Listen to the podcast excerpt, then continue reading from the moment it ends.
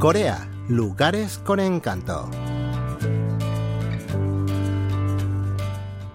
El templo Poryam en Name, provincia de Gyeongsang del Sur.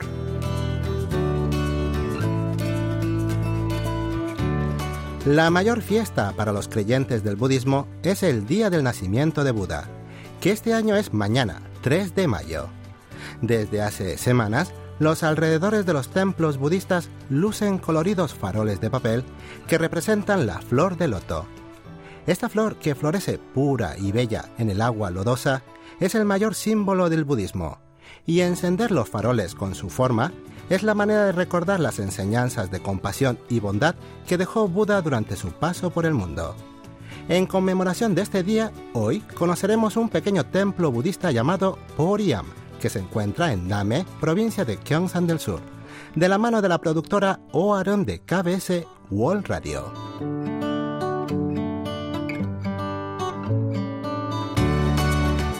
Se dice que el templo Poriam fue construido por el famoso monje Wonhyo del periodo Shilla hace aproximadamente 1300 años. Está ubicado en la isla de Name, en el mar meridional de Corea, encaramado sobre un precipicio, cerca de la cumbre del monte Kumsan de 705 metros de altura. Por su ubicación, ofrece una vista panorámica del mar que corta el aliento. Sobre todas las cosas, es conocido como uno de los tres templos, junto con el Hwanghiram de Yosu y el Hongyongam del templo Naksangsa de Yangyang, que mejor cumplen los deseos de quienes oran con fervor.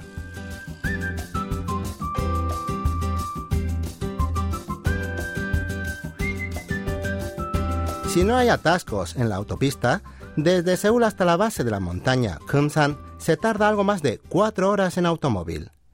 Para subir hasta el templo hay dos caminos, uno cómodo en autobús y otro a pie a través de la montaña.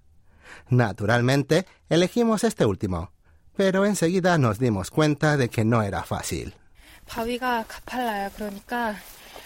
Es un sendero accidentado y con mucha pendiente. Hay que subir con bastante cuidado. Lo mejor es ir calzado con botas de montaña para no resbalarse. Al principio el camino es suave, pero enseguida se torna muy escarpado. Si no se tiene un calzado adecuado ni se tiene mucha experiencia subiendo montañas, es mejor tomar el autobús.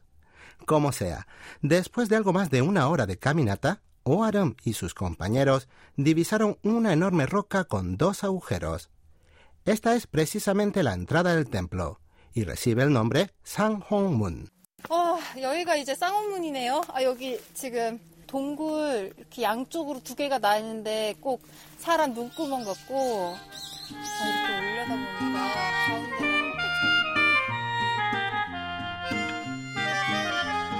Los dos agujeros en la roca son cuevas de unos 7 u 8 metros de altura y desde lejos parecen dos ojos.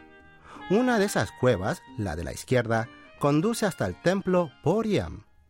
Todos los templos tienen una primera puerta de entrada que se llama Il-Chu-mun, pero aquí ese papel lo cumple la roca Sang-Hong-mun. Escuchemos la explicación de Shindal-ho, el guía del templo. El templo Boriam no cuenta con una puerta de entrada como tal, sino que este agujero en la roca cumple ese papel. El mundo secular llega entonces hasta la puerta San Hong y más allá comienza el mundo celestial y sagrado del templo.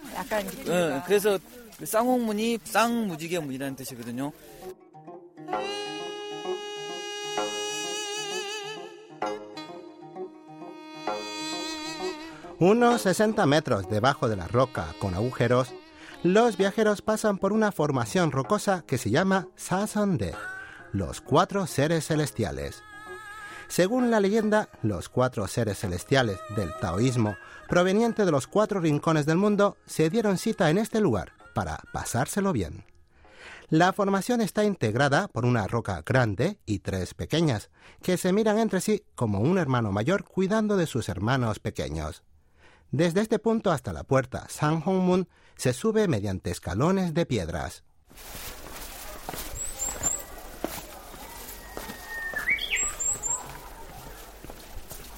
Por dentro, la roca puerta San Hongmun es mucho más grande de lo que parecía. Desde afuera, las dos cuevas parecen estar separadas, pero por dentro están comunicadas mediante una escalera de piedra. A mitad de camino, nuestra productora Oarum se da la vuelta y descubre una vista maravillosa. 계단을 오르다가 뒤로 딱 돌아보니까 앞에 이 제가 가파르게 올라도 오르막길이 쫙 내려다 보이면서 야 그리고 저 멀리까지는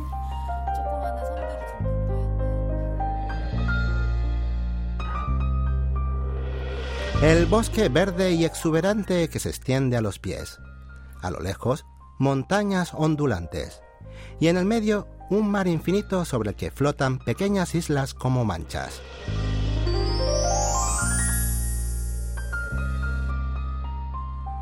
Dejando atrás la puerta San Hongmun, subimos unos cinco minutos por la derecha y por fin llegamos al templo Poriam, que nos sorprende por ser mucho más grande de lo que imaginábamos. Por la proximidad de la festividad, el templo está todo adornado de faroles de vívidos colores, los que, sumados a las flores florecidas por toda la montaña, son una fiesta para los ojos.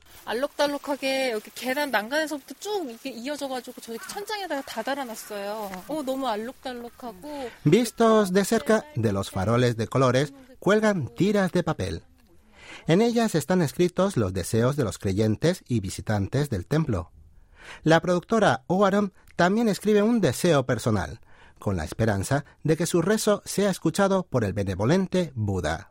안녕하세요. 여기 연등 접수합니다 써 있어서 이거 어떻게 하면 되는 거죠? 안 해봐가지고. 연등이요. 처음 해보는 네. 거라서. 아, 예, 네. 그래. 여기서 하면 됩니다. 주소 적고, 이름 적고. 네.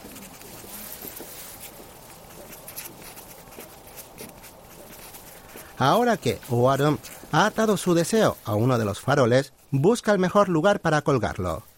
Sin duda, el mejor sitio es delante del santuario del dios de la montaña, que está en la parte más elevada del templo y ofrece una vista incomparable del mar.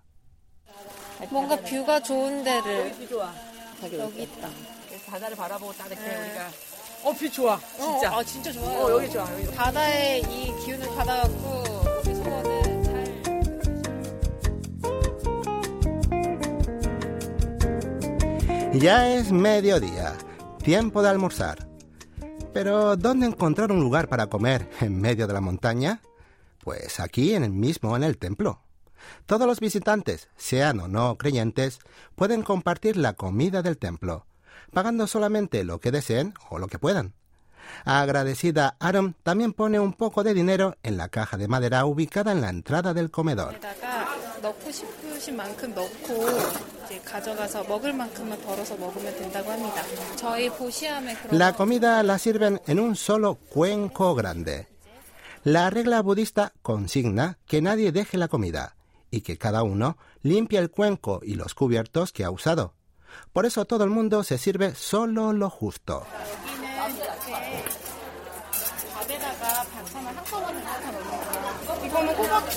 La comida consiste en arroz y diversas verduras e hierbas, como zapallitos, brotes de soja, pimientos en vinagre, hojas de perilla y tofu. Aunque no tiene nada de carne, la comida del templo sabe deliciosa a pesar de su sencillez.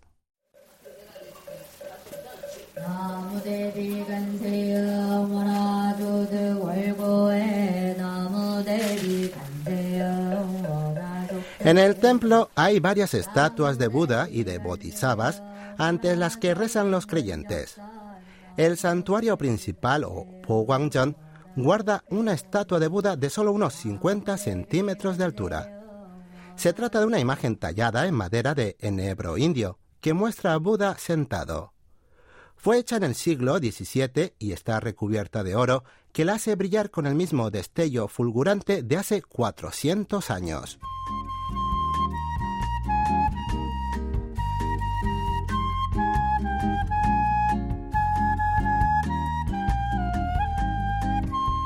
Si se mira hacia abajo desde el santuario Pogwangjeon, se puede ver una estatua de piedra de más de 10 metros de altura de Avalokitesvara, la Bodhisattva de la compasión. La imagen se levanta sobre una flor de loto y tiene la vista posada en el mar. Su túnica se mueve suavemente al viento y una sonrisa afable aflora en su rostro. Dejemos que Shindal-ho, el guía del templo, nos hable más de ella. Avalokitesvara proviene de una aldea costera de la India, por eso la estatua de este Bodhisattva siempre está localizada en un lugar alto y mirando hacia el mar. Si no lo hay, se encuentra en dirección a un río o a un arroyo. Dicen que el nombre de Avalokitesvara significa señora que escucha todos los sonidos del mundo. Es por eso que es la Bodhisattva de la compasión y la salvación. La expresión de la estatua es dulce y bondadosa, como la de una madre que no hace más que mirar por el bienestar de sus hijos. La mirada de la Bodhisattva se pierde en el mar. Seguramente su corazón es ancho y sin fin como el mar, por eso es paciente y escucha los rezos de todos los que llegan hasta este templo. Delante de la estatua de Avalokitesvara se ven muchas personas rezando y haciendo reverencias hasta el suelo. Muchos han venido en familia y algunos se quedan varios días en el templo para orar día y noche.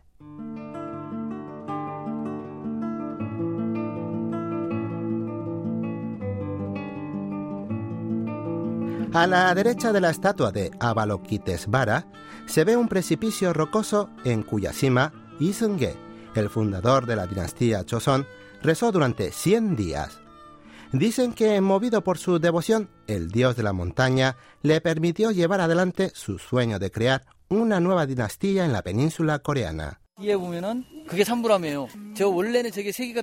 Atrás se ven tres pilares rocosos llamados Samburam. Dicen que esas tres rocas estaban originalmente tumbadas en el suelo. Una madrugada una se levantó y acto seguido se levantó otra. Cuando estaba por levantarse la tercera, cantó un gallo, por lo que se quedó tumbada como estaba. Dice la leyenda que si se hubiera levantado el tercer pilar, el nuevo reino de Joseon fundado por Ji Song-ye hubiera podido expandir sus fronteras hasta Manchuria, recuperando los territorios del antiguo reino coreano de Koryo.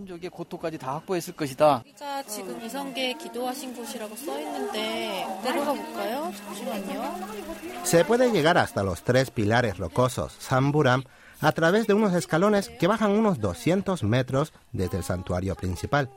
Pero desafortunadamente el camino estaba en obras, debido a un desprendimiento producido por las lluvias hace unos meses. De modo que Oarum tuvo que contentarse contemplándolo solo de lejos.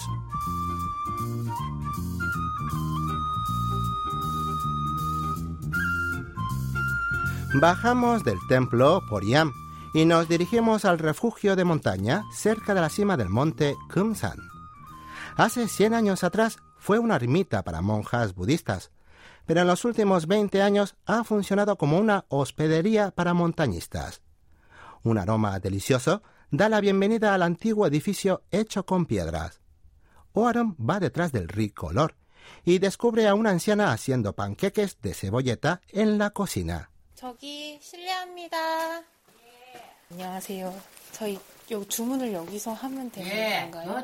La productora ordena un plato de panqueques y una botella de makgeolli bien frío para ella y su equipo. Están sentados ante una mesa con una vista espectacular. Es imposible resistirse al impulso de sacar el celular y capturar con la cámara las increíbles formaciones rocosas sobre el verde de la vegetación y el brillante mar azul moteado de islas de todos los tamaños.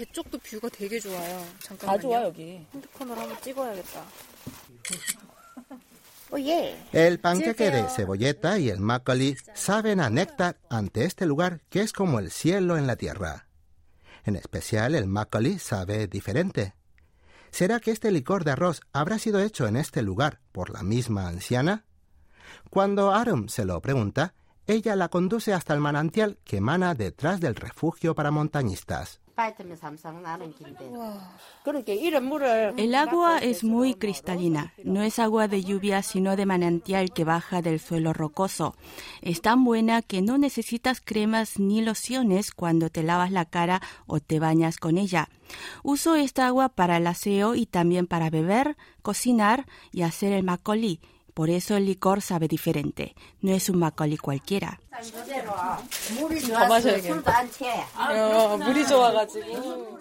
Embriagados por el licor y por el paisaje, la sensación es la de estar en el paraíso sobre la tierra. Hasta las flores y plantas silvestres tienen un no sé qué de fuera de este mundo, en este lugar bendecido por Buda y la naturaleza. Afortunadamente nos quedaremos un poco más en este sitio, pues la semana que viene acompañaremos a la productora Oarum en su caminata hasta la cima del monte Kumsan.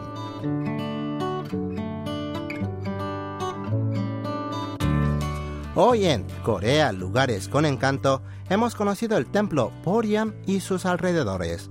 Esperamos que lo hayan disfrutado. Los acompañó hasta aquí Lucas Kim.